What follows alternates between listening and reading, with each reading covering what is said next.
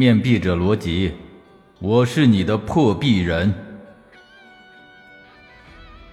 欢迎收听《三体》微缩版，作者节字不精，演播节字不精，后期制作还是节字不精。没错，都是我干的！哈哈哈哈哈哈！第五集，破壁人的任务就是，只要拆穿了面壁者的计划，他们就没有机会再实施了。其中有两个面壁者被成功的破壁，两个面壁者一个自杀，一个被众人打死。Game over，失去了妻儿的罗辑生活了无生趣。期间又有过三次三体策划的针对罗辑的暗杀，但都没有成功。罗辑开始回顾自己的前半生，到底自己有什么过人之处才能被他们选中？他又想起了叶文洁对他说的话。突然，脑子灵光一现，对呀，我可以利用黑暗森林法则设一个局呀。于是，罗辑同样利用太阳向太空广播了距离地球几十光年远的恒星幺八七 G 三 X 一的坐标。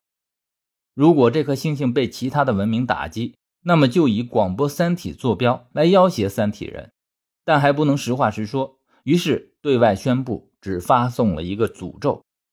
这次人类真的不干了，大家纷纷对面壁计划提出了质疑，因为前面已经有两个人失败了，现在罗辑这么胡闹，他们又开始愤怒了。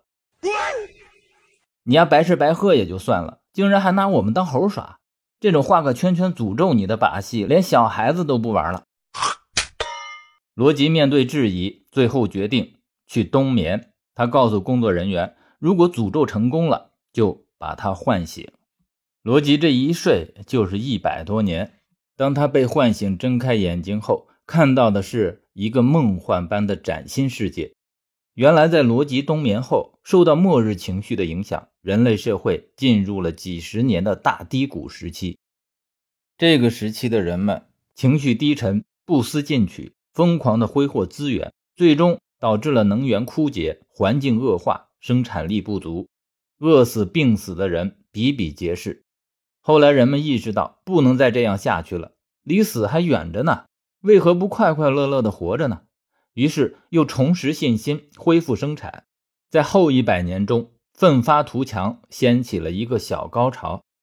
罗辑醒来后看到的景象是，大多数人们都生活在一千多米深的地下城市，只有少部分从冬眠中苏醒过来的人不适应地下。回到了地面上去生活，由于环境恶化，地面上生活条件很艰苦，而地下城市却异常的繁华、舒适宜人。在这个时代的人们已经发明了各种人工智能的设备和技术，无线输电、合成食物，甚至造出了两千多艘百分之十五光速的太空飞船。现在的人类非常的乐观自信、积极向上，认为打败三体人指日可待。而三体方面派出的舰队，大部分都因为故障等原因，在中途就抛锚了，剩余的小部分也被迫降速。哼，真是形势一片大好啊！罗辑以为人类已经突破了质子的封锁，技术爆炸了。但是即使这么努力，也没能突破质子画的那条线，只是在封锁的范围内发展到了极致。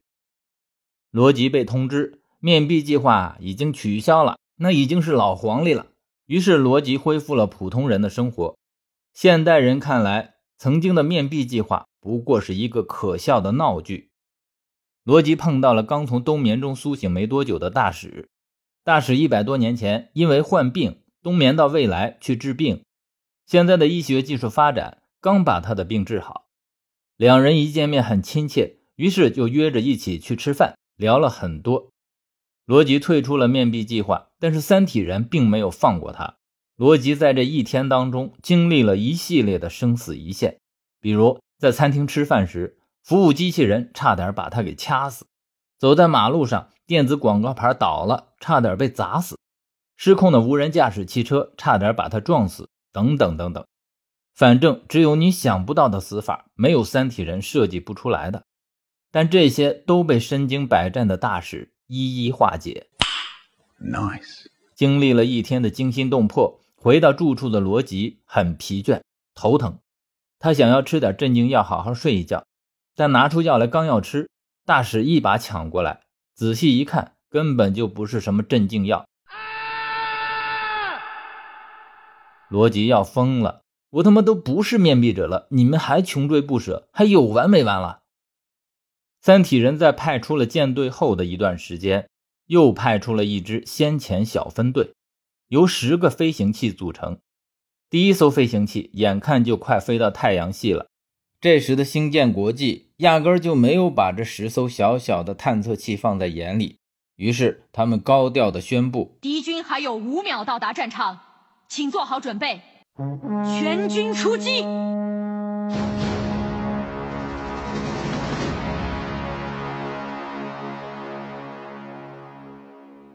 于是，他们就这样牛叉闪闪的派出了两千艘战舰，抱着欺负弱小的心态去迎战了。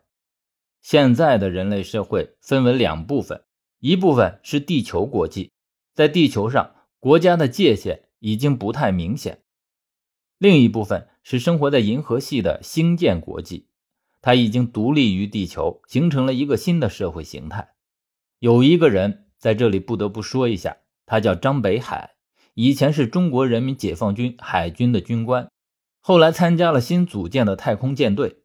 那时的太空舰队只有人，其他的毛都没有，飞船更是没影的事儿。后来，张北海又被挑选参加了未来支持人类计划。这个未来支持人类计划，就是选一批当时比较优秀的军官，让他们冬眠去未来支援军队建设。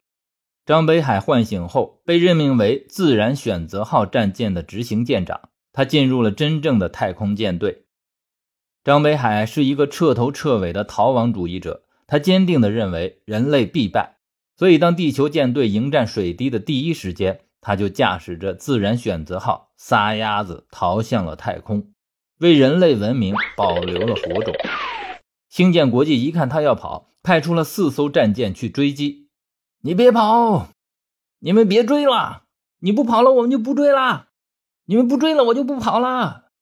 别他妈废话，我就不信我追不上你！加速！正在他们互相打嘴炮的时候，身后的太阳系，人类太空史上最惨烈的一幕上演了。感谢您的收听，如果喜欢我的节目，请关注并订阅。下集更精彩。